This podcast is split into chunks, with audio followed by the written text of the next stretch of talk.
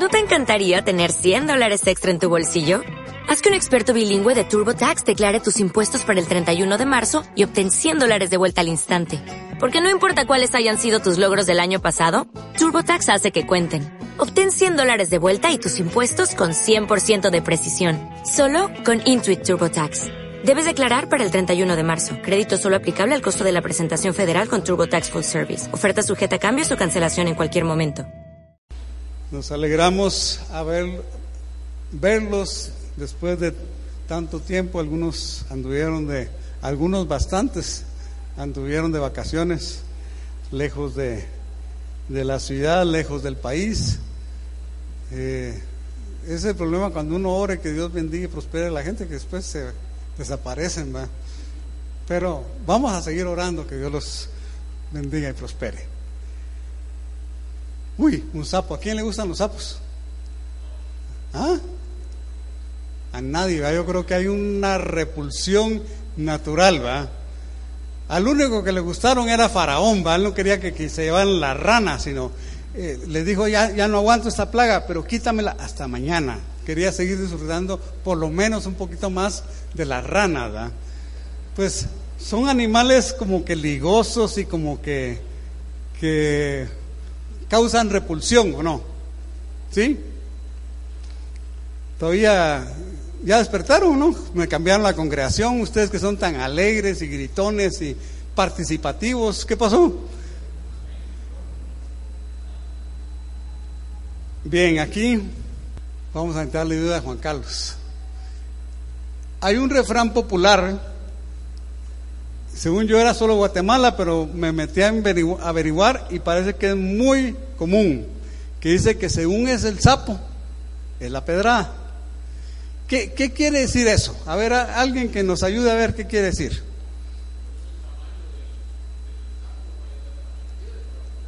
Bueno, eso sería literalmente, sí, pero eh, es un refrán y sí, originalmente tal vez significaba eso, porque ni modo que si el sapo es de tamaño le vamos a tirar una piedrecita así, no le va a hacer nada. Entonces, si el sapo es chiquito, la piedra chiquita, pero si el sapo es grande, la piedra grande. Pero eso es un refrán que tiene un, un significado. A ver. Bueno, podría ser usado en ese sentido. Según el problema, así es lo que hay que hacer, ¿verdad? Entre mayor el problema, entre mayor el sapo, mayor la pedrada, mayor la, forma de atacarlo. ¿va? Y hay también un dicho que dice que a grandes males, grandes soluciones. Y yo quiero adaptarlo a lo que nosotros como creyentes sabemos que es la solución.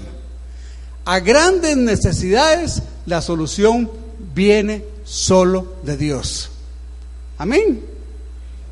¿Usted ha encontrado que la solución a un gran problema viene del banco? ¿Mm?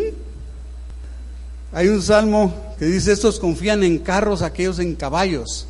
O sea, la fuerza humana, el poder humano, pero ¿qué dice? Mas nosotros confiamos en el nombre del Señor.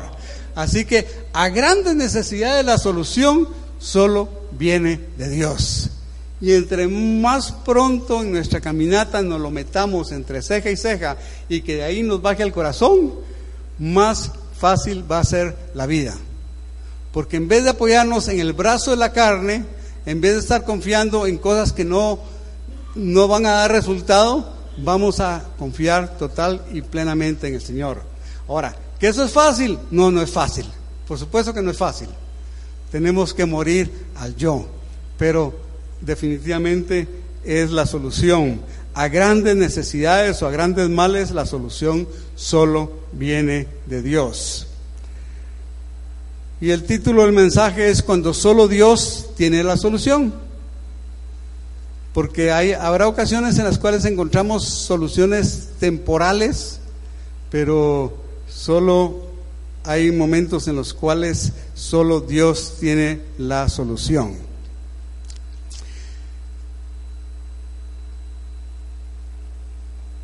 Lo primero que quiero ver es cómo lograr lo que parece imposible.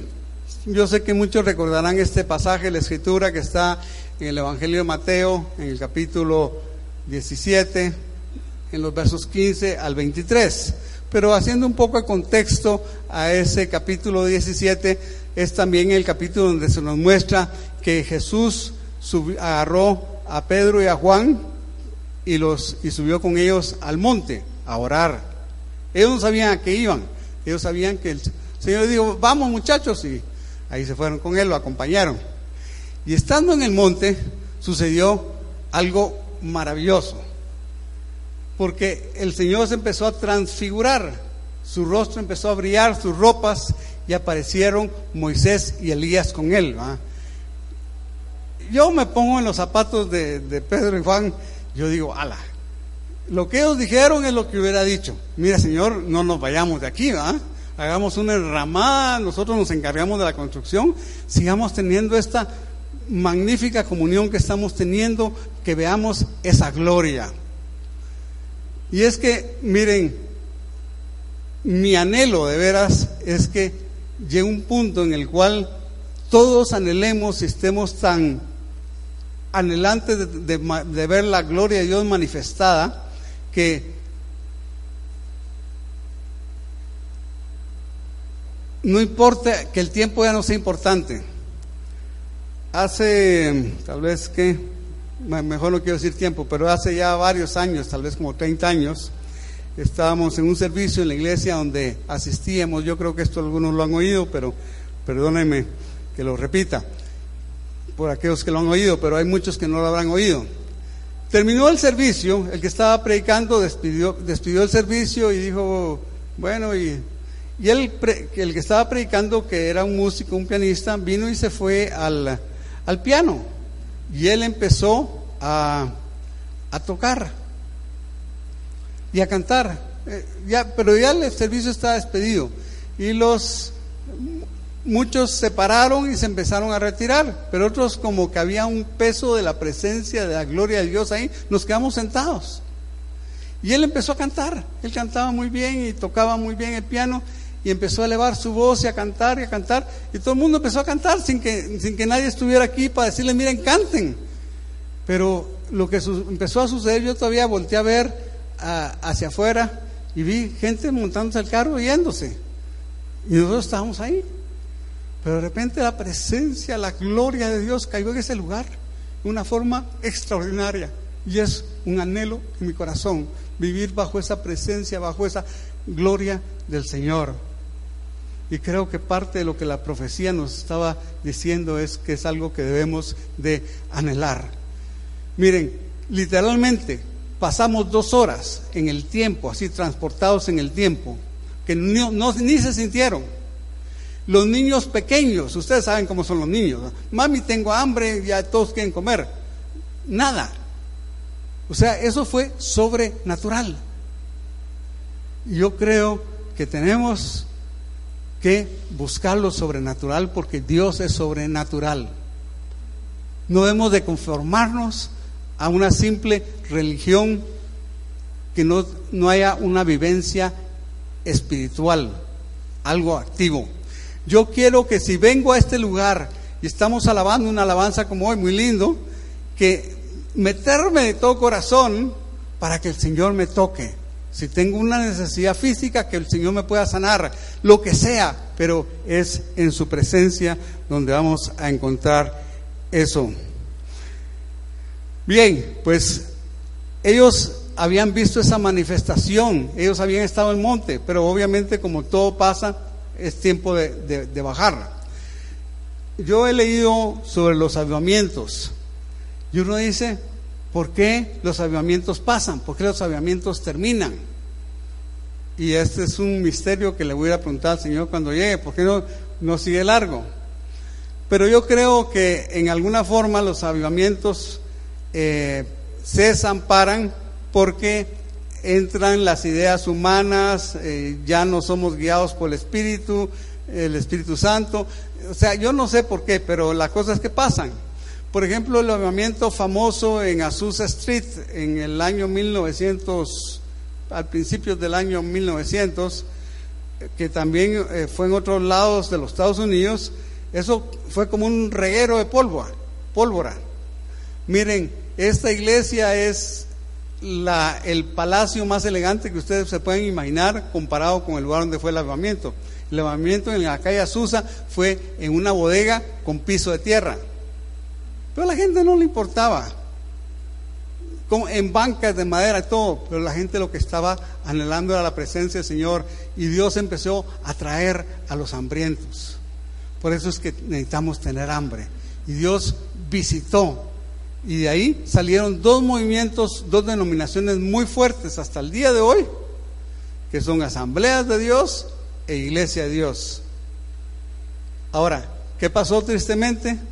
Por ejemplo, eh, tanto una como la otra son denominaciones pentecostales, con lo cual se quiere decir que creen en, el Espíritu Santo, en el bautismo del Espíritu Santo, con señales y portentos eh, milagros, eh, sanaciones, liberaciones y toda la cosa. Pero si usted hoy en día, no voy a decir que todas, pero muchas de las iglesias de Asamblea de Dios o iglesias de Dios, ese mover, sí, se habla, pero no está. Ahora, sí creo que el Señor anhela un pueblo que anhele un despertar espiritual y una manifestación de la gloria de su Santo Espíritu. ¿Cuántos quieren hacerse candidatos para eso? Amén. Bueno, empecemos a orar.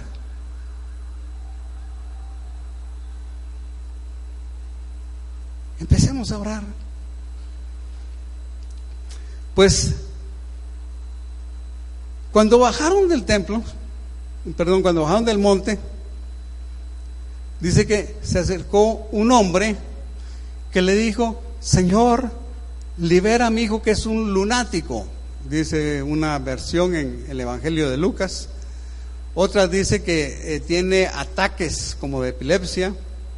Y ha habido siempre una, una discusión sobre qué, qué era lo que el muchacho tenía. Pero para mí la discusión no tiene, no tiene razón. Porque en el mismo Evangelio, en el mismo pasaje está contestada la, la, duda. Dice, es en, ¿en qué dijimos? En Mateo 17. Eh,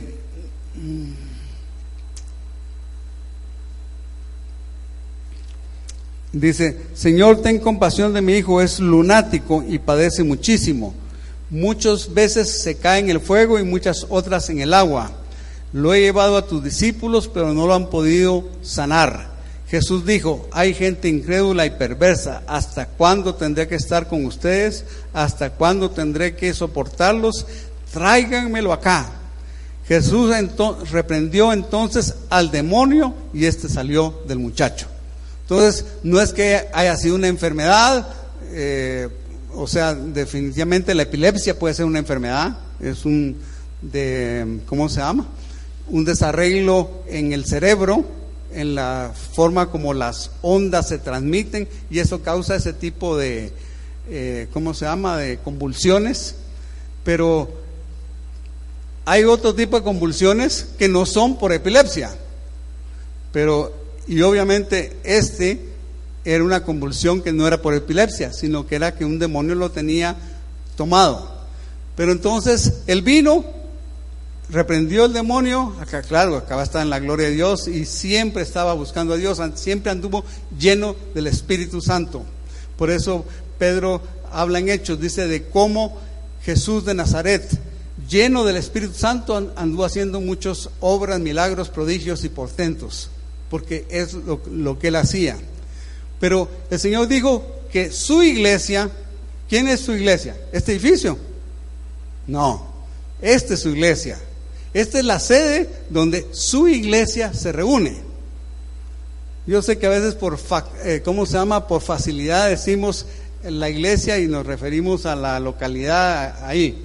Pero no está bien, pero si lo usamos de todas maneras, siempre debemos de tener en cuenta que la iglesia las piedras vivas, los creyentes, somos la iglesia. Pero lo que me llama la atención de este pasaje es que los discípulos habían hecho su mejor esfuerzo. Ellos habían seguido las técnicas. Recordémonos que Jesús les dio autoridad para sanar a los enfermos, para echar fuera demonios, para hacer todo tipo de milagros y los mandó. Porque es una forma en la cual es fácil que la gente oiga del reino de Dios, de los mensajes del reino, cuando hay milagros y portentos. Algo que pasa normalmente es que le empezamos a poner más énfasis a eso y entonces nos olvidamos del, del mensaje global y completo y le damos énfasis a, las sanidades y milagros. Miren, ustedes miran la iglesia medio vacía. Yo les garantizo que si ahorita alguien cayera muerto, no se lo estoy deseando, y oramos por él lo levantamos, el domingo aquí no, siguiente no cabemos. Porque ustedes van a ir, y fíjate que en mi iglesia pasó tal cosa, que alguien muerto, oraron y se levantó. ¿Cierto o no es cierto? Y al rato, de veras. Ah, así es, en alguna forma, con han empezado avivamientos y, y despertares espirituales. Pero estos discípulos, ellos sabían la técnica, ellos sabían cómo hacer, ellos habían recibido la autoridad. Aparentemente estaban listos para hacer un avivamiento ahí delante muchos, habiendo liberado a este muchacho, pero no lo lograron.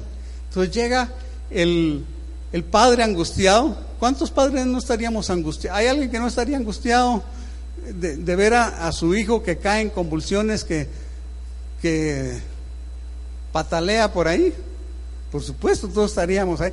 Si con, a veces con cosas sencillas que les pasen a nuestros hijos estamos angustiados, llamamos o ponemos, por favor, oren, ¿verdad? tal vez solo es un catarrito. Que mañana se la va a pasar, pero, pero algo en nuestros hijos nos angustia. Entonces imaginemos una cosa tan grave como que el muchacho iba y de repente, ¡pum!, caía, empezaba a patalear y a temblar y toda la cosa, por supuesto, eso era para afligir a cualquiera. Yo puedo ponerme en los zapatos del papá. Pero el papá había tenido un entendimiento, porque le había dicho que era lunático, no que estaba enfermo, sino que era lunático. Y el, término lunático se usa o se usaba, y todavía medio se usa, creo yo, para personas que cuando la luna salía en no sé dónde se ponían eh, así medias raras, ¿verdad? Aparte de las mujeres con sus lunas, pero, pero normalmente había, por eso el famoso hombre lobo, ¿ah? cuando salía la luna. O sea, entonces el papá sí sabía que eso no era algo natural, que no era algo de, enfermedad. Y por eso fue que lo llevó a los discípulos que tenían la autoridad, el poder, el conocimiento de cómo liberar a este muchacho, pero no lo pudieron hacer. Yo puedo imaginarme, ahora por otro lado también puedo imaginarme la frustración de los discípulos. ¿Cuántos se identifican con la frustración de los discípulos? Todos, ¿va? Cuando hemos orado por un enfermo y no sana, ¿va? Hemos orado por algo y nada pasa. Y no quiero preguntarles cuántos han orado por un endemoniado y, ya ha sido liberado, pero la realidad es que eso es parte del Evangelio del Reino. Y ellos habían sido equipados para tener esa autoridad y ese poder para liberar. Pero no lo pudieron hacer. Pero aquí hay una clave muy importante y muy vital y es lo que quiero que leamos, lo que está en los versículos eh,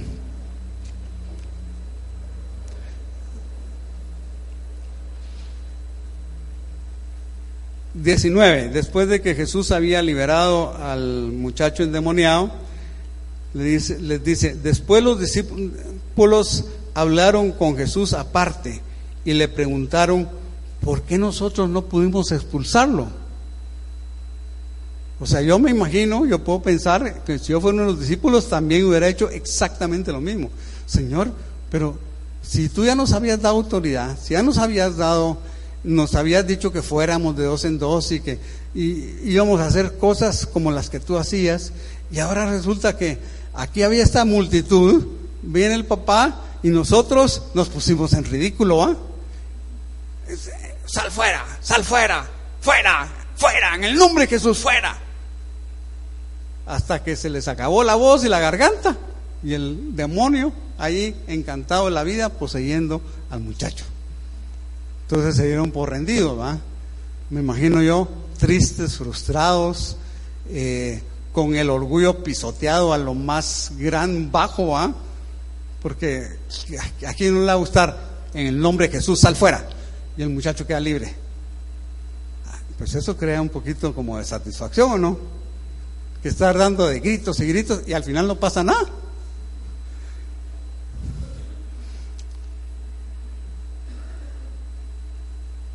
porque ustedes tienen muy poca fe. Jesús les dijo, porque ustedes tienen muy poca fe. De cierto les digo que si tuvieran fe como un grano de mostaza, ¿quién ha visto un grano de mostaza? Si no ha visto un grano de mostaza, un grano de, de chía, esto tal vez hoy en día está de moda, o de linaza, aún más chiquito que un grano de linaza. Así es un grano de mostaza. Dice, si ustedes tuvieran una fe así de pequeña, le dirían a este monte, quítate de ahí y vete a otro lugar. Y el monte les obedecería. Nadie, nada sería imposible para ustedes. Pero quiero que miren este último versículo. Pero este género no sale sino con oración y ayuno. Y aquí la iglesia siempre ha tenido un poco de, de desacuerdo. ¿Ese género se refiere a la fe o ese género se refiere al demonio? A ver, ¿qué opinan? ¿Quiénes creen que se refiere al demonio? A ver, levanten la mano. No muchos. Entonces, ¿los demás qué creen que se refiere a la fe? Ay, los demás no creen nada. Uh, hoy sí estamos, estamos bien. Este género no sale sino con oración y ayuno. Sea que se refiera al demonio, porque hay géneros de demonios, o sea que se refiere a la fe, porque si tenemos la fe, vamos a poder expulsar al demonio. Y si tenemos la fe que se requiere, vamos a expulsar a cualquier género de, de demonios. Este género este tipo de fe, esta clase de demonio, como lo quieran tomar, no sale si no es con oración y ayuno. Oración y ayuno. Quiero hacerles una pregunta para pasar al segundo punto. ¿Quiénes tenemos alguna necesidad? A ver. No, pues mantengámosla, no, no es de vergüenza, porque es humano tener necesidades. Bueno, todos. Hasta ahorita no vi que alguien no levantara la mano. O sea que todos tenemos necesidades. Las necesidades vienen en diferentes formas y no son las mismas para todos. Eh, si, ni a todos nos llegan todas, porque si no nos moriríamos. Pero todos tenemos diferentes necesidades. Tal vez has estado batallando con problemas financieros. Nuestra economía siempre está en rojo. Qué lindo, ¿va? ¿A quién le gusta vivir con la economía en rojo, así como submarino bajo el agua? Ay, ya no aguanto que llegue el final de mes para Respira un poquito y otra vez. ¿Ah? ¿Alguien, ha, ¿Alguien ha vivido así alguna vez? ¿O solo yo? Es tremendo. Tal vez ahorita no estoy viviendo así, pero sí lo he vivido, lo he experimentado. Sé lo que es vivir con la economía en rojo. ¿Quieres un consejo? Si ese es tu caso. O si va a ser tu caso entre una semana o entre un mes o dentro de medio año. Ora y ayuna. Ora y ayuna, porque el Señor nos está dando esta clave. Y miren, yo he estado de veras buscando al Señor. Yo sé que no como, no como debo, lo reconozco, pero en, en la misericordia de Dios, Dios me ha estado mostrando la importancia de, de este tema, orar y ayunar, de cual nos habla eh, Jesús, el Jesús le dijo a sus discípulos, pero este género no sale sino con oración y ayuno. Problemas en el trabajo. Un jefe que nos lleva mal, un compañero que nos hace quedar mal porque resulta que tenemos que pasar el reporte y no, y no, no ha llegado, ahí lo tienen gavetado, ¿ah? y cuando ya van a hacer las cinco menos corto, ah, aquí está el reporte, va, y estaba tal vez hace tres horas, ¿solo por qué? Por hacernos daño, para que nos, como el reporte tiene que salir, para que nos quedemos trabajando.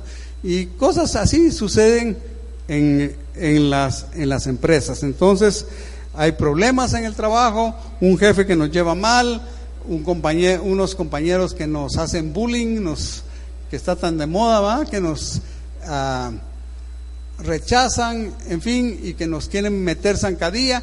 Hay situaciones y hay problemas en el trabajo. Algo que salió mal y nos cayó la, ni culpa teníamos, pero a nosotros nos cayó la viga. En fin, cuando cosas así empiecen a suceder, en vez de salir corriendo, yo, ah, no, yo no aguanto ese trabajo, me voy, porque tal vez vamos a meter en un hoyo más grande, porque tal vez Dios está queriendo tratar algo en, nosotros, ¿no? Sus discípulos le dijeron, Señor, incrementanos la fe. Ah, bueno, un problema, una necesidad es para que nuestra fe sea incrementada. Entonces, ¿qué vamos a hacer? Orar y ayunar. Orar y ayunar por el lugar de trabajo, por el jefe, por los compañeros, para que Dios los bendiga, para que eh, ese espíritu que está atrás de ellos, queriendo atacarnos a nosotros como cristianos, sea reprendido y sea atado y echado fuera. Yo he visto esto en diferentes lados y lo he oído el testimonio de diferentes personas que alguien le agarró una tirria, pero así con odio jarocho, como dicen, sin qué ni para qué, ¿va?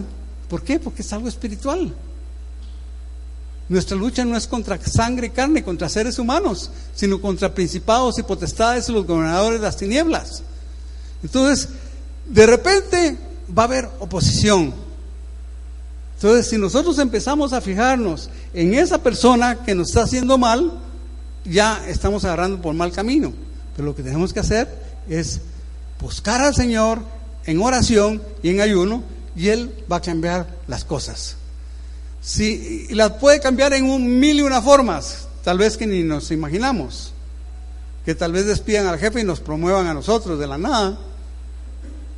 O que tal vez nos llamen para ir a trabajar a otra compañía y tengamos un mejor salario y un mejor ambiente de trabajo. O sea, uno no, uno no sabe. Pero lo que digo es que nosotros, un, no cristiano actuaría en su propio brazo la carne, haría una confabulación, eh, le echaría cicuta al café del compañero. o sea, no, nosotros vamos a orar y ayunar para que cualquier situación se resuelva. Amén.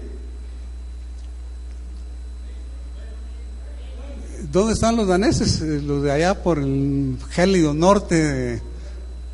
No, aquí estamos en el trópico. Aquí, si el pastor dice amén, amén, hermano, aleluya, gloria a Dios. Amén. Uh, ya despertaron. Problemas en la familia, problemas familiares. Yo sé que eso es algo que aquí en el pan de vida no tenemos porque nuestras familias son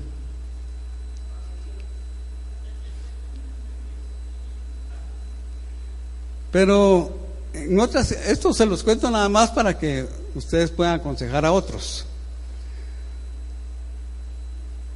Pero sí hay problemas muchas veces con los hijos,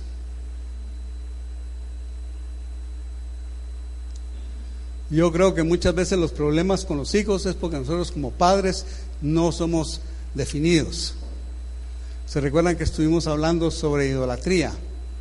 Y hay familias en las cuales a los hijos se les idolatra.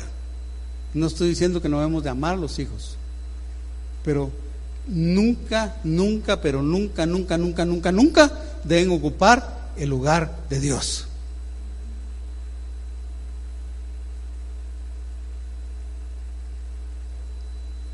Un padre oraba, Señor, yo no creé hijos para el diablo. Si este no te va a servir, tómalo y llévatelo. Pero muchas veces no somos así definidos. Si somos así definidos, Dios va a hacer una obra en el Hijo.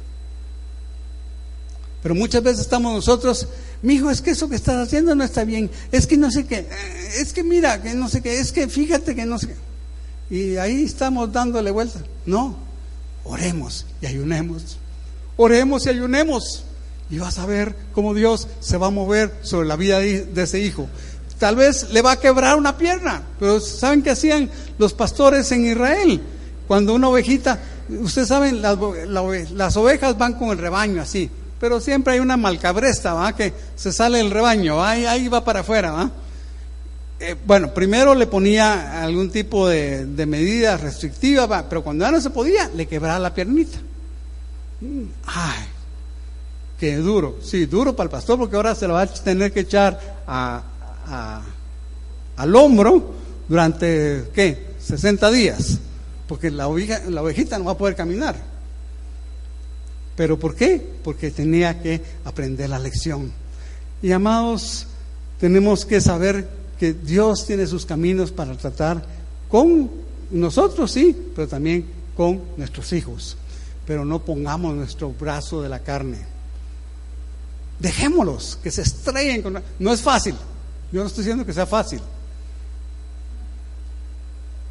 Pero dejémoslos que se estrellen contra la pared, porque así van a aprender nos va a doler a nosotros, pero mal hacemos en rescatarlos del hoyo en el cual se están metiendo. Mal hacemos en, en hacerles la vida fácil, porque eso no, no ayuda. Yo no he conocido a nadie que haya llegado al Señor en un lecho de rosas. En de espinas, sí, pero de rosas no. O sea, en el problema, en el sufrimiento, en la angustia, en todo.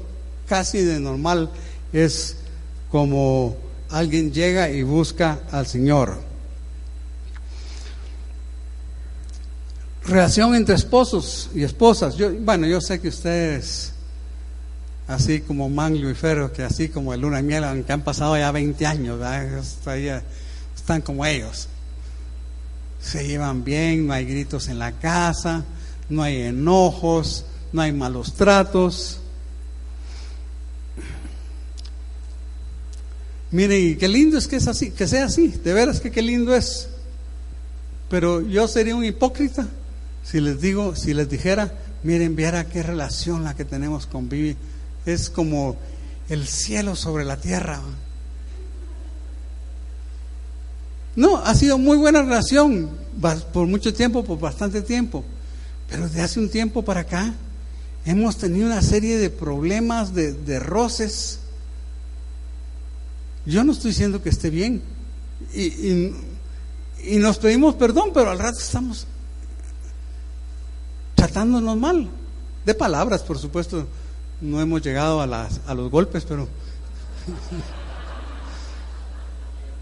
Pero las palabras hieren, las palabras traspasan.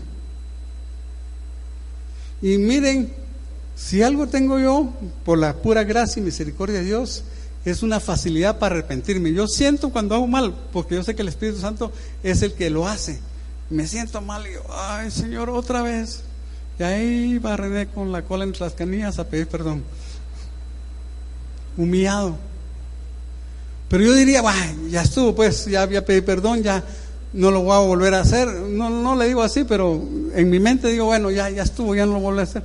Pero cuando menos siento, otra vez le estoy hablando mal, le estoy tratando mal. Ella se vuelve reactiva y también ya me habla mal. Por favor, oren por el pastor. De veras, en serio, lo necesito. Pero yo quiero orar y ayunar por mi relación familiar. Yo no creo que la solución sea nos divorciamos ya, cada quien por su lado. Eso no es una solución en Dios. Entonces tiene que haber una solución y esa solución es la intervención divina. Esa, esa solución es que Dios meta su mano. Y cuando Él lo hace, todo cambia. Eso, de eso sí estoy seguro y, y les puedo dar garantía. Pero ¿cómo lo vamos a lograr? Cualquier problema familiar con los hijos, con la esposa, con todo, oración y ayuno. Y perdónenme, yo sé que aquí hay algunos que estudiaron psicología, no la han practicado, pero no es hablar mal de los psicólogos, pero no van a lograr nada yendo a recostarse en un diván donde el psicólogo a, a ¿cómo se llama? A, a hablar sus problemas. Lleva tus problemas delante de Dios. Preséntalos delante de Él en oración y ayuno. David dice, afligí mi alma con ayuno. Sí, el ayuno es una aflicción, no es un día de campo. Si yo les digo, miren hermanos, el próximo sábado vamos a ayunar, ¿cuántos se apuntan? ¿Cuántos vienen? Mm, tal vez contamos tres, cuatro, cinco, seis, con suerte. Pues si les digo, en la montaña vamos a tener un día de campo y va a haber churrasco y toda la cosa, moros y cristianos, todo el mundo va. Así es la vida, y no solo en el trópico, sino en todos lados.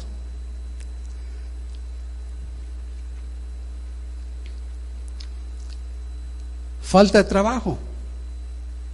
Tal vez nosotros trabajamos por nuestra propia cuenta. Tal vez tengamos un, consultorio eh, médico, dental. Yo sé que usted va a ciertas clínicas de ciertos doctores y usted mira, le dicen cita entre tres semanas y llega y la clínica llena, pero no todos están así. O usted tiene un buen taller y uno pensaría, bueno, siempre va a estar lleno de carros porque el buen taller son responsables. No, a veces falta trabajo. Hay situaciones en la vida. Entonces, sea la situación que sea en cuanto a la falta de trabajo, la solución viene a ser el antiguo y mismo remedio, oración y ayuno. Es que dicho sea paso, es algo que hemos perdido, que hemos olvidado, pero es una clave. Y aquí nos la está dando Jesús en el Evangelio de Lucas y versículo eh, ¿Qué? 20. 21. Muy bien, están despiertos, me gusta. Problemas con tu salud.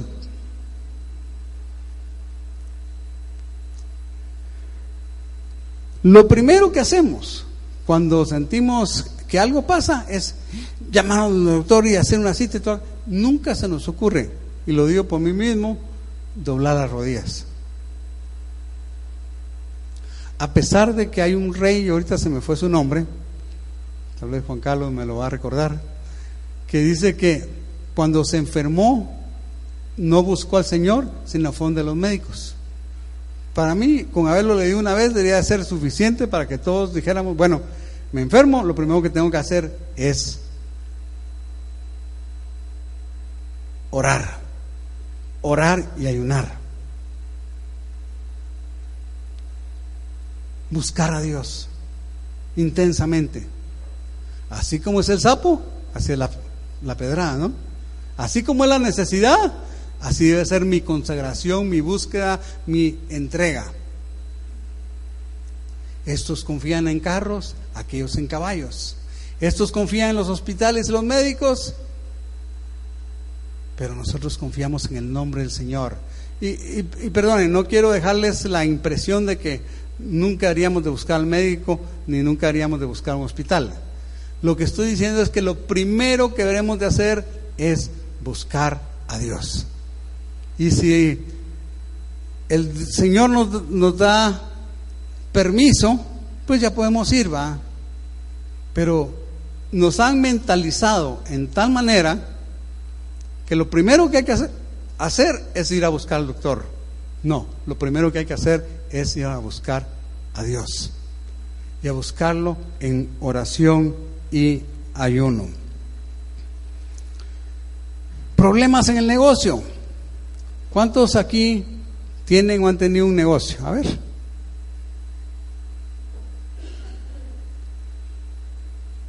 ¿Y todos han tenido problemas? Sí. Siempre hay problemas, nunca faltan. Quiero contarles un testimonio que tal vez lo mejor sería que lo contara el autor del testimonio ya que está aquí. No sé si lo quieres contar o lo, digo yo. Lo digo yo. Lo, lo hice con permiso de él. Hace algún tiempo Manglio trabajaba en Lombardi, una compañía que hacía represas y tenía un trabajo bien, pero le habían ofrecido algo que nunca se cumplió, cumplió y empezó a entrar desesperanza en él y, siempre orábamos. Y un día, pues el Señor me inspiró para decir, darle una idea y algo el Espíritu de Dios sembró en su corazón y eh, algo se activó y empezaron a trabajar en, ese, en esa dirección. Luego él se unió con, con sus papás para ese proyecto y empezaron, es un proyecto de cinco casas en Ciudad San Cristóbal. Miren, no es porque él está aquí, así que mejor si le tapa los oídos para que no se vayan de orgullo. Pero de veras, hechas con una calidad de construcción, con una calidad de detalles, muy, o sea, no solo el diseño de la casa, sino los detalles, los detalles en los baños, en las gradas, en todo, de veras. Yo estaba impresionado, decía, es mi oveja, decía yo. Pero estuvimos orando y orando, bueno, yo le, eh, aparte de orar, también de repente le daba consejos que a veces no muy oía, pero Total que las casas, porque el consejo que le daba es, empieza a promover las casas cuando todavía va en camino, hay que ganar tiempo. Pero era su primera experiencia y él quería tener, él es muy perfeccionista y le gusta todo muy bien hecho, entonces quería tener todo terminado para ofrecerlo. ¿ah? Efectivamente, estuvo la primera terminada para ofrecerla y la segunda, obviamente se tenían que vender esas dos para empezar a seguir con el proyecto. ¿ah? Y pasó una semana, llegaba gente, que qué bonita, que me gusta, que no sé qué. Solo quiero decirles algo, el precio no estaba sobre el nivel de mercado, sino estaba dentro del rango de mercado. Y con algunos plus, como por ejemplo dio cocina, dio closet, dio, cosas que normalmente no dan, sino que es extra. Entonces, pasó otra semana, llegaba gente, gente interesada, sí, me gusta, no sé qué. Y así fue pasando tiempo, semana tras semana, yo no sé cuántas semanas pasaron, pero no aparecía un comprador. Muchos interesados, pero ninguno. Y una amiga Manglio dice que lo soñó, me corrige si estoy mal, que iba subiendo en una ladera y como que tenía estorbos y no lograba caminar. Y le compartió. Yo, fíjate que te soñé y el sueño fue así, así, así. Él lo oyó y nada, pero un buen día se lo compartió a sus papás. Y dijo, esa es la oposición que hay ahí. Hay que orar.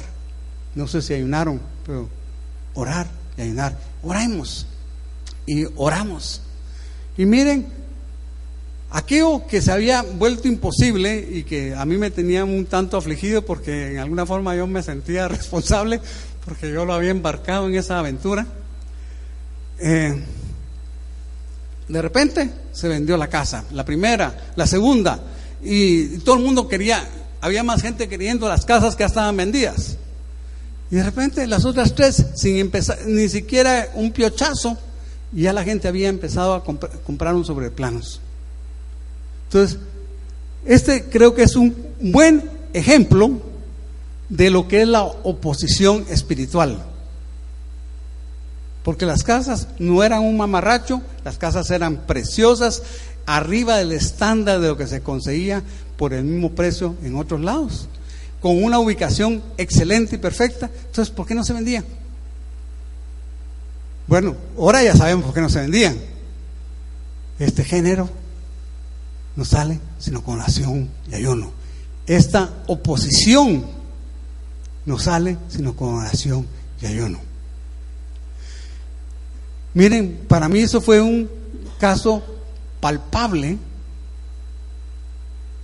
del el poder que tiene cuando oramos y ayunamos, cuando buscamos al Señor de todo corazón. Porque para Él no hay nada imposible. ¿Cuántos se acuerdan aquel, aquel coro que decía, fe mueve la mano de Dios, fe en su palabra viva? Ah, ustedes son muy jóvenes en el Evangelio. Pero se cantaba, fe mueve la mano de Dios. Y de veras que si empezamos a buscar al Señor de todo corazón, vamos a encontrar respuesta a lo imposible. Algo más.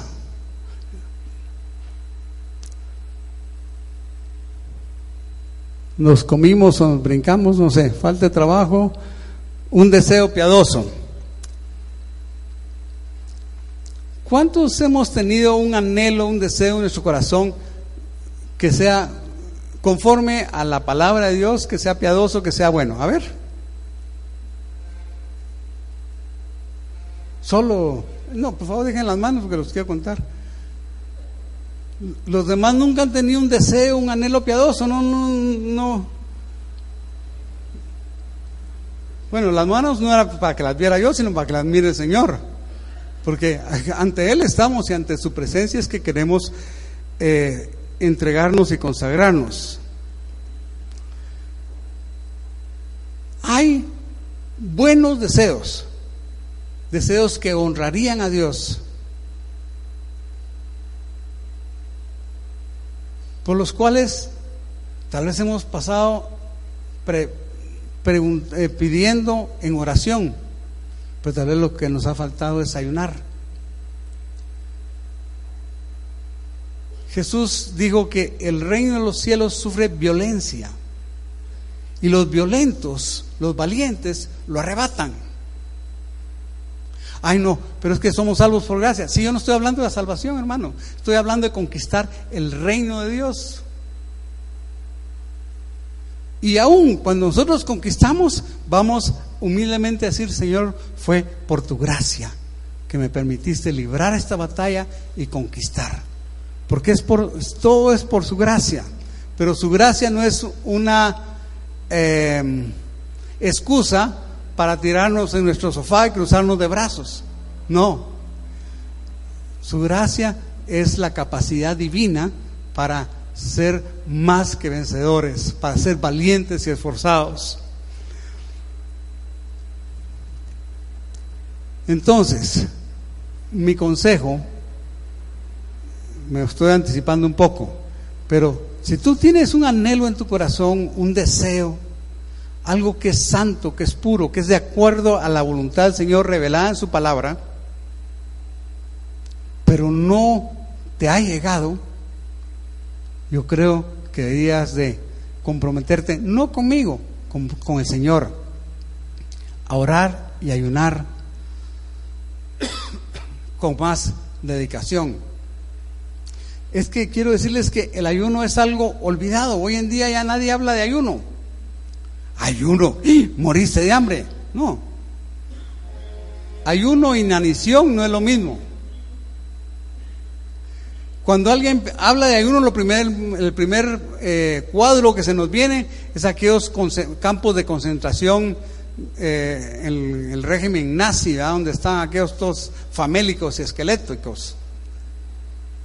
Pero ellos pasaron por mucho tiempo, pero nadie, nadie, absolutamente nadie, se va a morir por ayunar un día.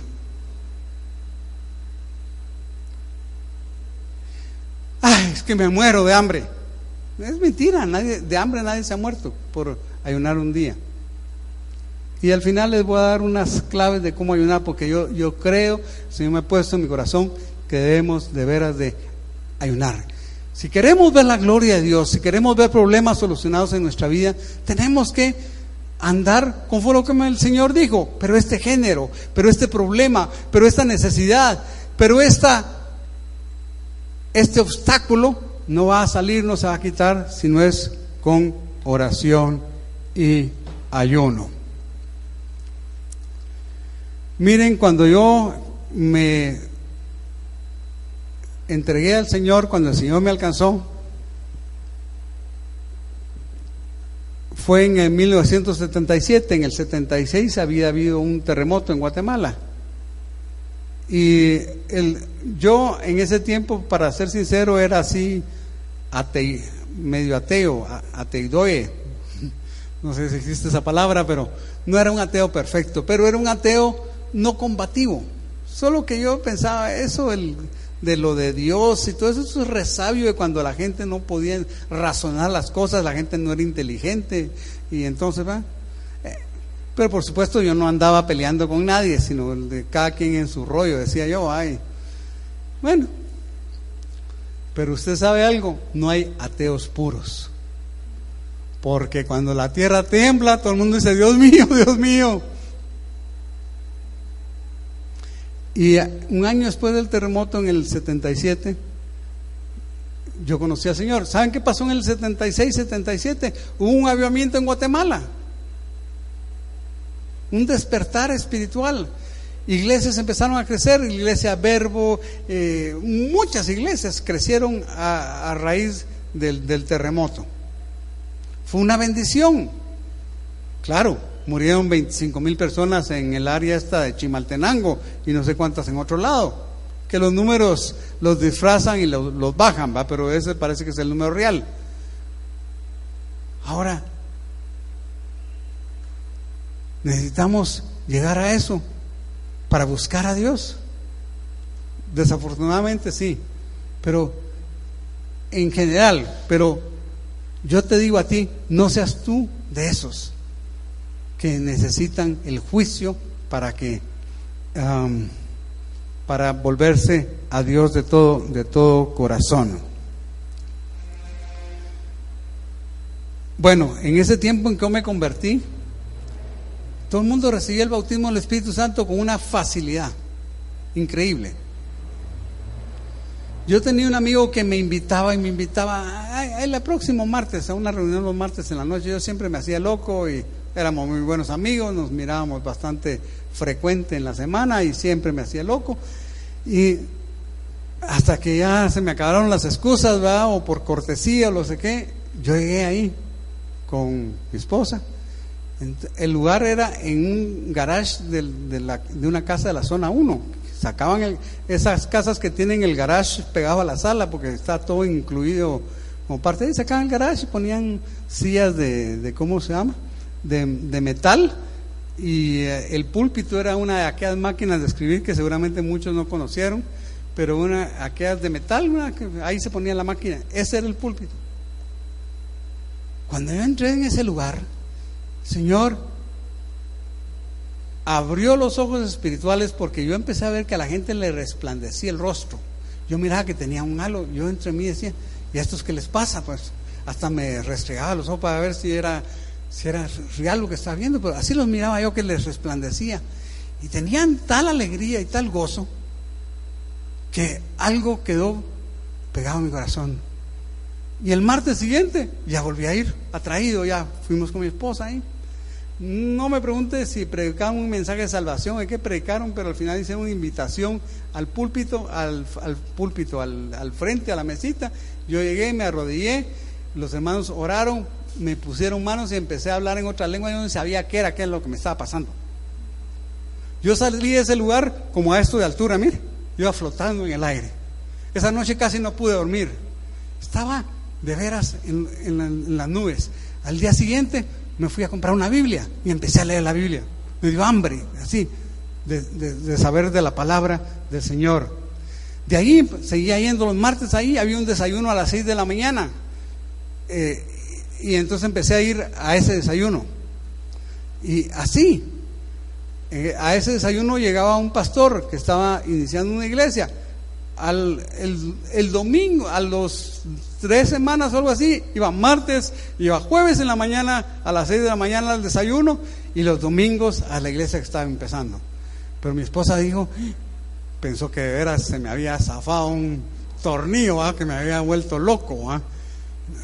que era una exageración. Nosotros no éramos muy de practicar ir los domingos a, la, al evento religioso de la religión tradicional, pero Me dijo, no, no, yo no voy a ir. Entonces yo agarré mis dos chiquitos, uno de ocho años y ocho de cuatro, y ahí iba yo. Y así me pasé yendo como, no sé, como cuatro o cinco semanas. Los llevaba de la mano. Hasta que como el, no sé, quinto, sexto, séptimo domingo, me voy a ir con ustedes. Ah, bueno. Entonces ya empezamos a ir como familia. Empezamos a caminar todos con el Señor. Pero después del terremoto hubo un despertar espiritual, hubo un avivamiento. Llamados hermanos, tal vez no hay un terremoto físico, pero si ha habido un terremoto espiritual en tu vida, es tiempo de buscar a Dios. Dios te está atrayendo. Pues yo les decía, en ese tiempo era muy fácil recibir el bautismo del Espíritu Santo, pero hoy en día, como les empecé hablando de los avivamientos, hoy en día yo siento que ese avivamiento ya pasó, ya no es tan así. Sí se habla, se tiene, se habla, se dice mucho, pero no es una realidad. Pero si de veras anhelas más de Dios, hay una solución. Oración y ayuno. Y el Señor te va a bautizar con su Santo Espíritu.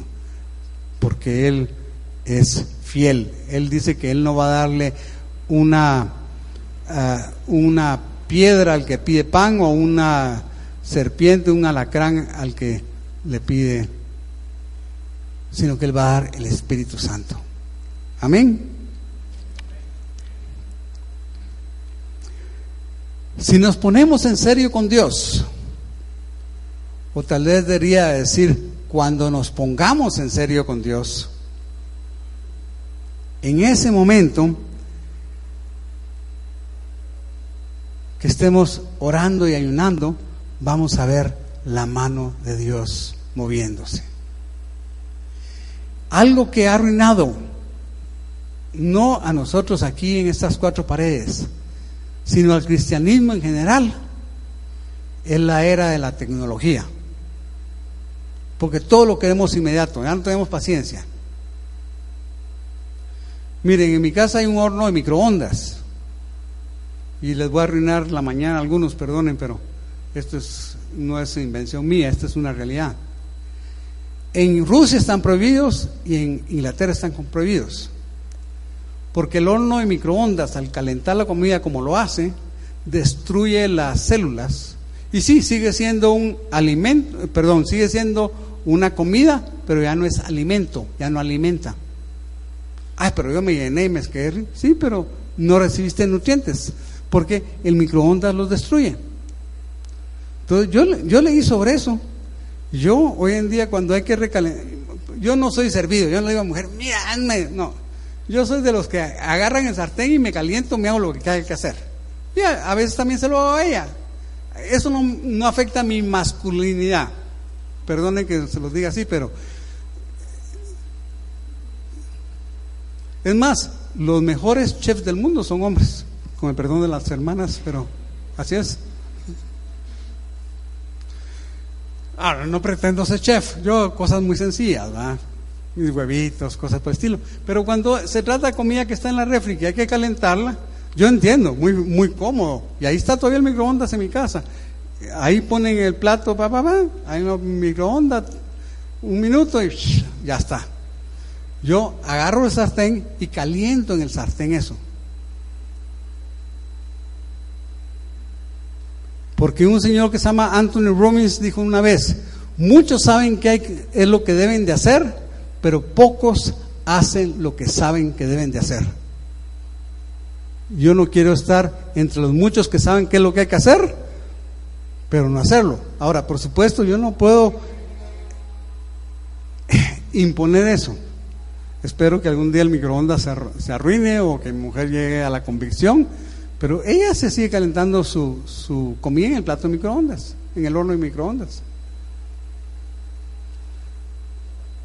o recalentando, pues ya no, pues, antes también se cocinaba en el horno de microondas, ahora ya no se, por lo menos no se cocina, pero igual.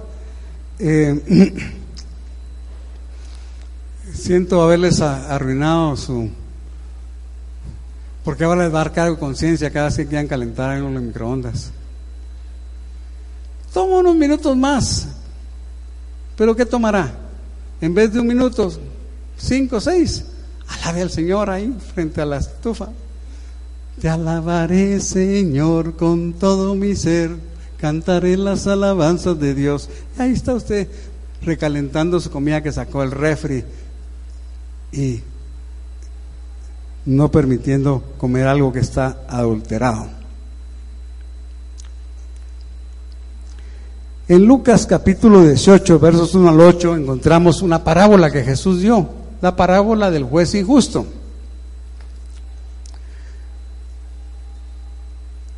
Y la parábola yo sé que todos la recuerdan y solo voy a mencionarla así a grandes rasgos, que una mujer que tenía un problema, una necesidad, llegó con el juez y le pidió que le hiciera justicia, pero el juez era un juez corrupto, era pues no le ofreció dinero, no le ofreció nada, sino que le pedía, yo soy una pobre mujer, hazme justicia. Y el hombre no le quiso hacer justicia, pero eh, insistía tanto que me dijo, para que ya para quitármela de encima, lo estoy parafraseando con mis propias palabras. Le voy a hacer justicia ya para que se vaya, porque ya me está hartando. Pero miren la conclusión de la parábola, dice el verso 7. ¿Acaso Dios no les hará justicia a sus elegidos que de día y noche claman a Él? ¿Se tardará en responderles? Yo les digo que sin tardanza les hará justicia, por cuanto, pero cuando venga el Hijo del Hombre, hallará fe en la tierra. Miren, aquí hay una promesa. Que si clamamos de día y noche, que si nos presentamos delante del Señor, Él va a responder.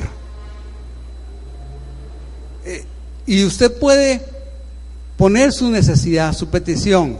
Señor, te clamo porque este problema que hay en mi vida, que es así, así, así, Señor, salga. Y Señor, te recuerdo que tu palabra dice que tú vas a hacer justicia a sus elegidos, Señor. Yo soy uno de tus elegidos.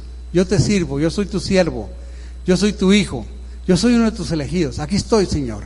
Y conforme a tu palabra, Señor, usted empiece a negociar ahí con el Señor. Tu palabra dice, Señor, si no es mi palabra, es la palabra del Señor, que tú harás justicia a tus elegidos, que de día y de noche claman a ti. Señor, yo he estado clamando a ti de día y de noche, he estado buscando tu rostro. Entonces vamos a ver que Dios va a responder porque Él va a hacer justicia, dice. Pero lo que me interesa ahorita es, y esto tiene que ver con la época en la cual estamos viviendo. Yo dije que es la época de la tecnología, la cosa, puse de ejemplo el microondas para no afectarle a nadie su celular, pero todo, todo lo queremos para, para, para, ayer, para, ya tiene que estar así. Y miren, el programa, se, la compu en todo, se tarda 30 segundos en, o 40 segundos en responder, y ya estamos molestos. Nos hemos vuelto una generación impaciente y que no tiene nada de sosiego. Estamos desahogados. No, es que el tráfico, el no sé qué, el no sé cuánto. usted llega a una casa ¿Y cómo están? Ah, bien, pero es que vieras qué terrible está el tráfico. Dígame es un día que no esté terrible. Aparte del 25 de diciembre y el 1 de enero.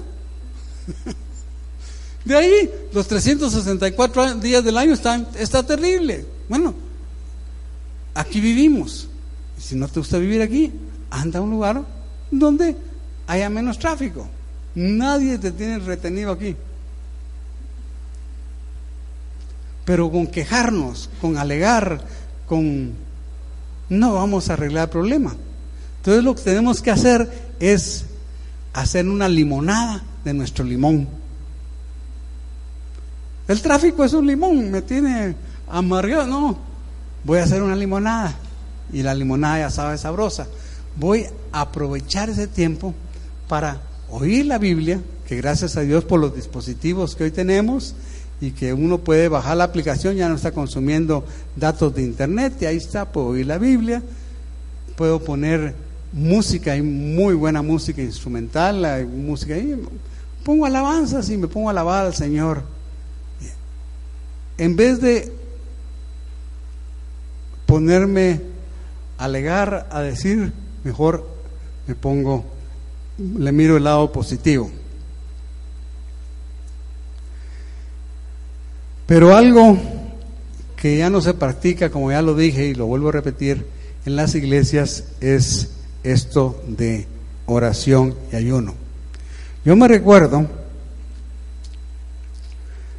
cuando me convertí, como les conté, miren, la casa, la iglesia empezó una casa, al rato se compró un terreno, se hizo una iglesia y la iglesia creció bastante, pero algo que había era todos los sábados, o no me recuerdo, no quiero decir, o tal vez era un sábado sí o un sábado no, y hay cosas que se me han olvidado, pero por lo menos un sábado sí, uno no, había un, era el sábado de oración y ayuno.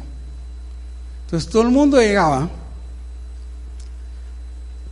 algunos de su trabajo, porque algunos trabajaban el sábado, pero ya habían empezado a ayunar, no habían desayunado, no habían almorzado, y estaban a las 3 de la tarde ahí, todos postrados, clamando a Dios, en tiempo de alabanza, nada de mensaje, todo era búsqueda de Dios, hasta las 5 de la tarde.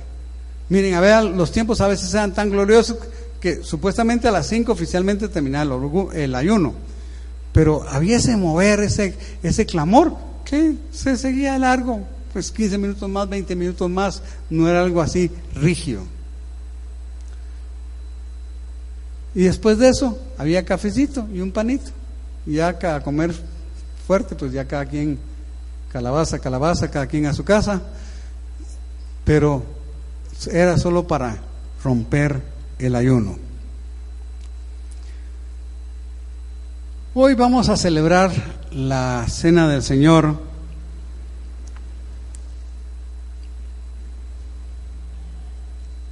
El Señor dijo que cuando lo hiciéramos, lo hiciéramos en memoria de Él, o sea, recordándonos de Él, que lo estamos haciendo por Él, como un recordatorio de, de su obra preciosa y maravillosa en la cruz del Calvario. Y quisiera que leyéramos en el Evangelio de Lucas el capítulo 22, versos 7 al 23 Tal vez nos ayudas, eh, Juan Carlos, leyéndolo tú. Ponte de pie, por favor, te voy a conseguir un micrófono.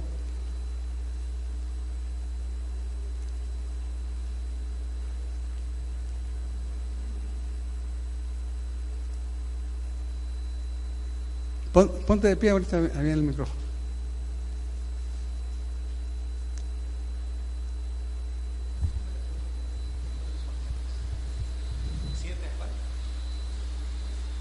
Del 7 al 23. Llegó el día de la fiesta de los panes sin levadura, en que debía sacrificarse el cordero de la Pascua. Entonces Jesús envió a Pedro y a Juan diciéndoles, vayan y preparen la Pascua para nosotros, para que la comamos. ¿Dónde deseas que la preparemos? le preguntaron. Y él les respondió, miren, al entrar en la ciudad, le saldrá al encuentro un hombre que lleva un cántaro de agua. Síganlo a la casa donde entre y dirán al dueño de la casa, el maestro te dice, ¿dónde está la habitación en la cual pueda comer la Pascua con mis discípulos? Entonces él les mostrará un gran aposento alto, dispuesto. Prepárenla allí. Ellos fueron y encontraron todo tal como él les había dicho y prepararon la Pascua. Cuando llegó la hora, Jesús se sentó a la mesa y con él los apóstoles y les dijo, intensamente he deseado comer esta Pascua con ustedes antes de padecer, porque les digo que nunca más volveré a comerla hasta que se cumpla en el reino de Dios. Y tomando una copa, después de haber dado gracias, dijo, tomen esto y repártanlo entre ustedes porque les digo que de ahora en adelante no beberé del fruto de la vid hasta que venga el reino de Dios. Y tomando el pan, después de haber dado gracias, lo partió y les dio, diciendo, Esto es mi cuerpo que por ustedes es dado. Hagan esto en memoria de mí. De la misma manera tomó la copa después de haber cenado, diciendo, Esta copa es el nuevo pacto en mi sangre que es derramada por ustedes. Pero vean, la mano del que me entrega está junto a mí en la mesa, porque en verdad el Hijo del Hombre va según se ha determinado, pero hay de aquel hombre por quien él es entregado. Entonces ellos comenzaron a discutir entre sí quién de ellos sería el que le iba a hacer esto.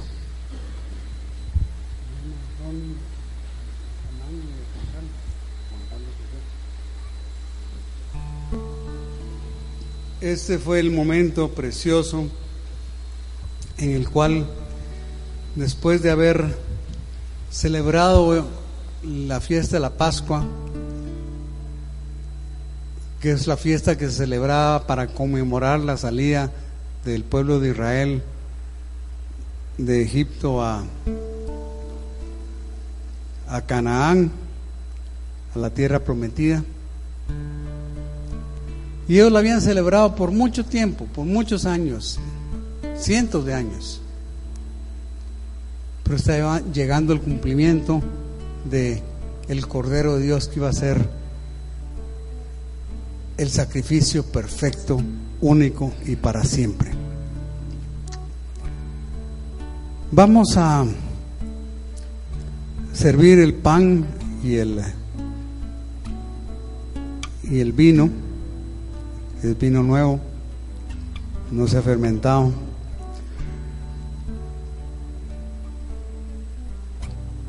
Y vamos a participar todos juntos y quiero que hagamos una oración de consagración. Yo no puedo forzar a nadie, pero si usted quiere hacer una oración de consagración, hágala conmigo cuando la hagamos.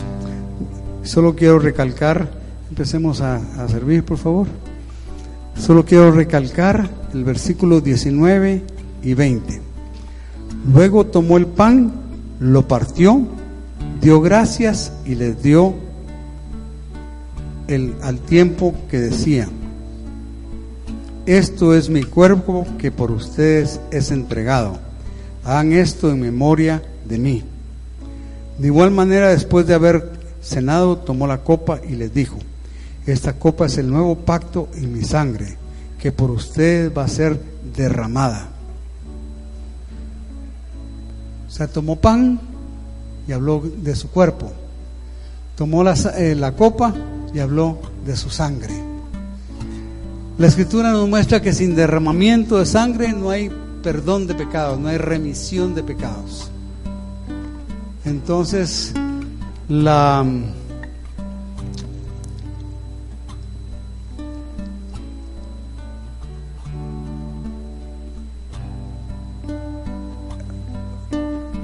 la cena era un símbolo de lo que iba a acontecer en la cruz del Calvario. Ellos en ese momento lo estaban viendo para adelante, tal vez por unas horas, pero para adelante. Pero de ahí en adelante los discípulos, a través de la historia, lo hemos visto para atrás, ese momento.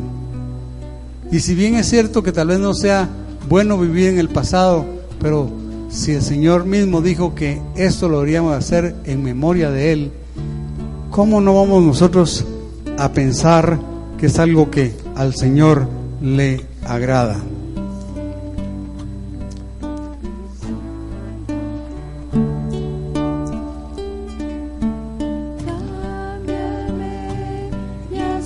Los demás no cantemos, dejemos que ellos ministren con la música. Solo rinda su corazón, entréguese al Señor.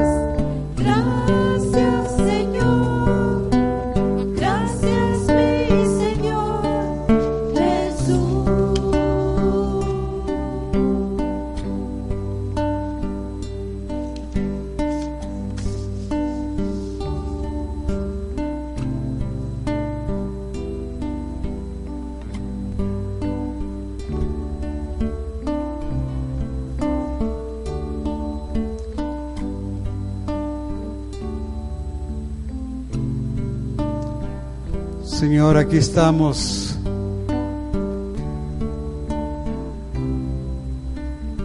Mil novecientos setenta y algo, ochenta años después de que fuiste a la cruz, recordando, haciendo memoria de tu sacrificio, de ese momento en el cual tú compartiste con tus primeros discípulos estos elementos y les diste instrucciones, Señor. Queríamos de hacerlo en memoria tuya. Lo hacemos porque nos estamos acordando de, de tu sacrificio total, completo, perfecto por nosotros mismos, por nuestros pecados. Te damos gracias, Señor, que este es un momento, Señor, en el cual hemos podido ponernos de acuerdo, ya cuentas contigo, ponernos de acuerdo con tu camino, Señor. Tu palabra dice que si confesamos nuestros pecados, tú eres fiel y justo para perdonarnos y tu sangre nos limpia de toda maldad. Gracias Señor por esta oportunidad de, un de una nueva caminar contigo Señor. Gracias Señor. Participemos de los elementos del pan.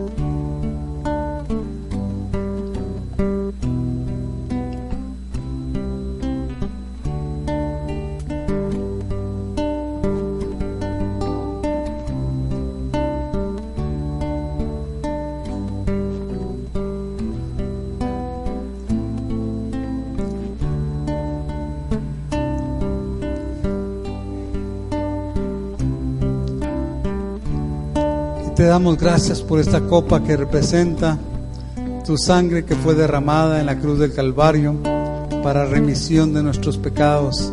Esa sangre, Señor, que habla mejor que la de Abel, Señor, porque la sangre de Abel clamaba por venganza desde la tierra, pero tu sangre, Señor, clama por misericordia, por perdón, Señor. Y te damos gracias, gracias, Señor. Nos acordamos de ti, de tu sacrificio en la cruz del Calvario, Señor, y te damos gracias. Bebamos de la copa.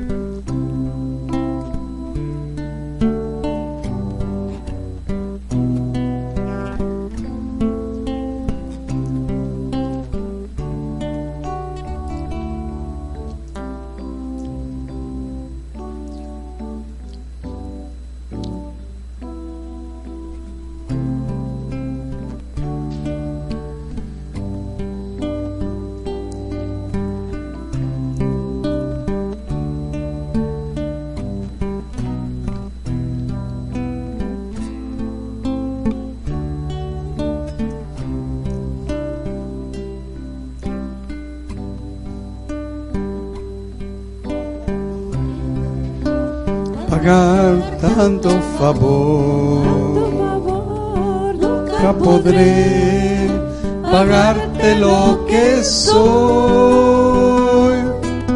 Pues antes mi vida un lamento era, hoy es una nueva canción que vengo a entonar con el corazón. ¿Cómo podré pagar tanto favor, tanto favor nunca podré darte lo que soy. Pues antes mi vida un lamento era, hoy es una nueva canción que vengo a entonar con el corazón. Solo puedo alzar mis manos, Solo puedo alzar mi voz y decirte que te amo, oh Señor.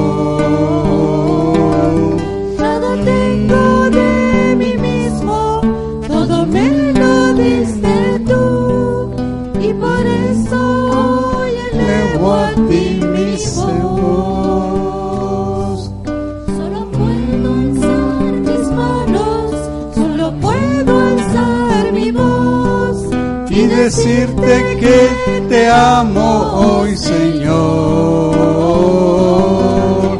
Nada tengo de mí mismo, todo me lo diste tú, y por eso hoy elevo a ti mi voz.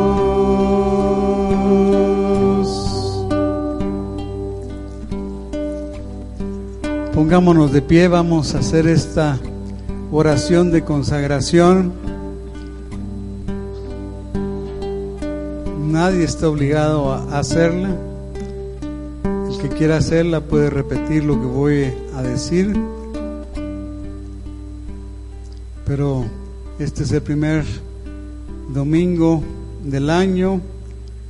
Este es el primer domingo de la década.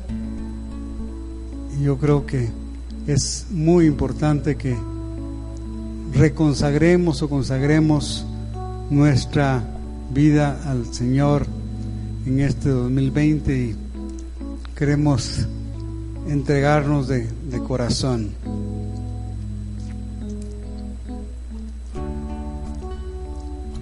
Amado Padre,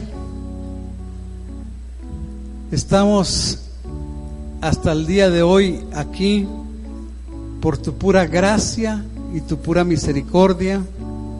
Somos deudores a la gracia, Señor. Tú nos has dado la gracia para permanecer, Señor, para estar en tus caminos, Señor, para no apartarnos, Señor. Como cantábamos, nada tenemos de nosotros mismos, Señor. No hay ningún valor intrínseco en nosotros. El único valor que hay en nosotros es que, es que Cristo está en nuestro corazón desde el momento en que lo recibimos. Y Cristo es la esperanza de gloria. Padre, en este año 2020 queremos consagrarnos a ti, Señor. Queremos caminar contigo tal vez como nunca antes habíamos caminado, Señor. Señor, tu palabra dice que no hay ninguna condenación a los que están en Cristo, Señor. Y no queremos vivir bajo la condenación del pasado, bajo la condenación de lo que no hicimos, Señor. Sino queremos poner nuestras manos en el arado y ver hacia adelante, hacia, hacia la meta, hacia el supremo llamamiento tuyo en Cristo Jesús, Señor. Señor, te alabamos, te bendecimos, Señor. Y estamos consagrando nuestras vidas a ti en este primer domingo del año, de la década, Señor, en el cual hemos participado de los elementos de las de tu cena, Señor, del pan y el vino, Señor, en memoria tuya, acordándonos, Señor. Y queremos, Señor, pedirte que vengas pronto, Señor. Ven pronto. Trae, envía un avivamiento, un despertar espiritual, Padre Celestial. En el nombre de Jesús te lo pedimos. Espíritu Santo, consolador, tú que has sido dejado aquí en la tierra para estar con nosotros, aviva tu obra, Señor. Perdónanos por las veces que te hemos ofendido, que te hemos entristecido, Señor. Pero acuérdate, Señor, que la palabra dice, Espíritu Santo, la palabra dice que si confesamos nuestros pecados, el Señor es fiel y justo para perdonarnos. Señor, Espíritu Santo, nuestros pecados, como los hemos confesado, han sido perdonados. Y yo te pido, Espíritu Santo, que tú derrames de tu gracia, que tú nos atraigas, Señor. Gracias, Señor.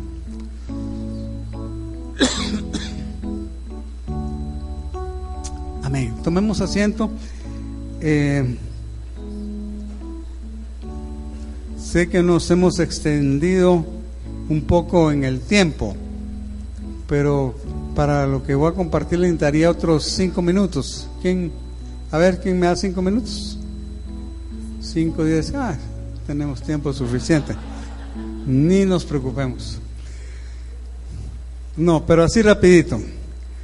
De veras que yo espero que ustedes tomen este mensaje no como un mensaje más, sino que siendo principio de año, que de veras lo hagamos parte nuestra, que empecemos a orar y ayunar por nuestras necesidades y por las necesidades de otros, por cargas que tengamos. Si no has recibido el bautismo del Espíritu Santo, no te conformes. Miren, yo sé gente que le dijeron que no, es que ya oraron por ti, ya recibiste el bautismo del Espíritu Santo, pero siempre hay una evidencia.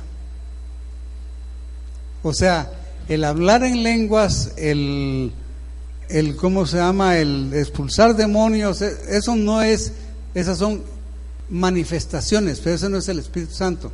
El Espíritu Santo viene para darnos llenura y plenitud.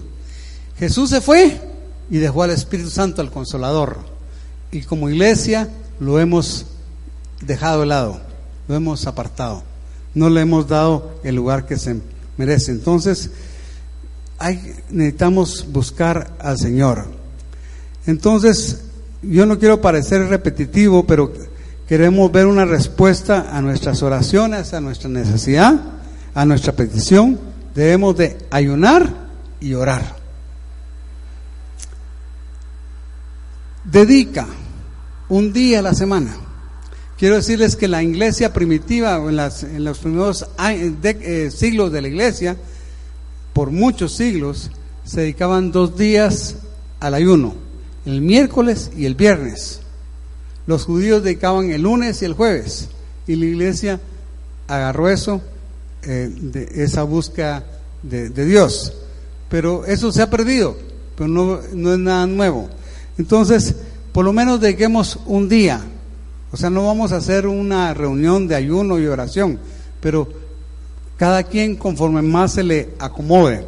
Entonces, en una forma práctica, eh, quiero decirles que obviamente los días más fáciles para ayunar deberían de ser del viernes para el sábado o el sábado para el domingo. ¿Por qué? Porque el viernes estamos terminando de las actividades y ya podemos ayunar. Ayunar es abstenerse de alimentos. ¿Es qué? Es que, perdonen que sea tan enfático, pero una hermana, una hermana que trabajaba en una empresa donde pues su jefe era parte de, la iglesia donde ella iba y habían otras personas más. Entonces el día de ayuno que ellos tenían, no me recuerdo si era una vez al mes, en, la iglesia donde asistían, eh, pues en vez de salir a almorzar o algo así, pues los que no eran cristianos se iban, pero ellos se quedaban para orar y toda la cosa. Y ayunaban, pero mandaban a traer un milkshake a McDonald's. Eso no es ayuno. Ayuno es abstenerse de alimentos totalmente. Agua sí. Podríamos, si no nos aguantamos, tomar un tecito, pero sin azúcar. Entonces, simplemente agua. 24 horas. Entonces, la mejor hora de empezar el ayuno es después del almuerzo, al mediodía. Pues entonces lo vamos a terminar ahí. O lo empezamos en la noche y lo terminamos hasta la noche siguiente. Eso es siempre la mejor forma, pues, para que sea un día, un día de 24 horas. Eh, y obviamente eh, no es simplemente un asunto de, de, ayunar, sino que ayunar y orar. Por eso digo que los mejores días va, va, sería o empezarlo el viernes, porque tendríamos el viernes en la noche, o empezarlo el sábado. Y nosotros vamos a ver que si empezamos a ayunar y orar, Dios se va a mover en nuestras vidas, en nuestra familia, en, no, en nuestra iglesia. Si empezamos el sábado, pues podrías almorzar hasta después del servicio. A veces el pastor predica un poco más largo, pero Dios te va a dar la gracia para aguantar un poquito más de 24 horas. Eh, solo quiero darles ya un consejo práctico. Si tomamos mucho café y dejamos de tomar café por un día, seguro, garantizado que nos va a dar dolor de cabeza. Entonces, hasta, hasta por salud nos conviene, no es que el café sea malo, pero tal vez mucho, mucho café sí es malo. Entonces,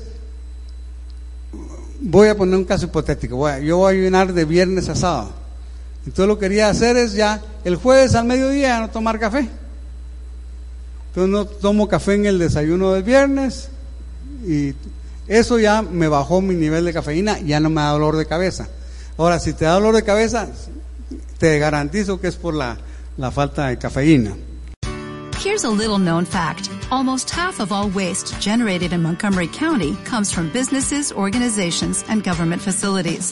Reducing the amount of waste in your workplace will have a positive impact on our environment. It can also save you money on your disposal costs. Reducing waste and recycling at your business is easy to do and is the law in Montgomery County. Make it your business to recycle right. Learn more at montgomerycountymd.gov slash recycle right or call 311.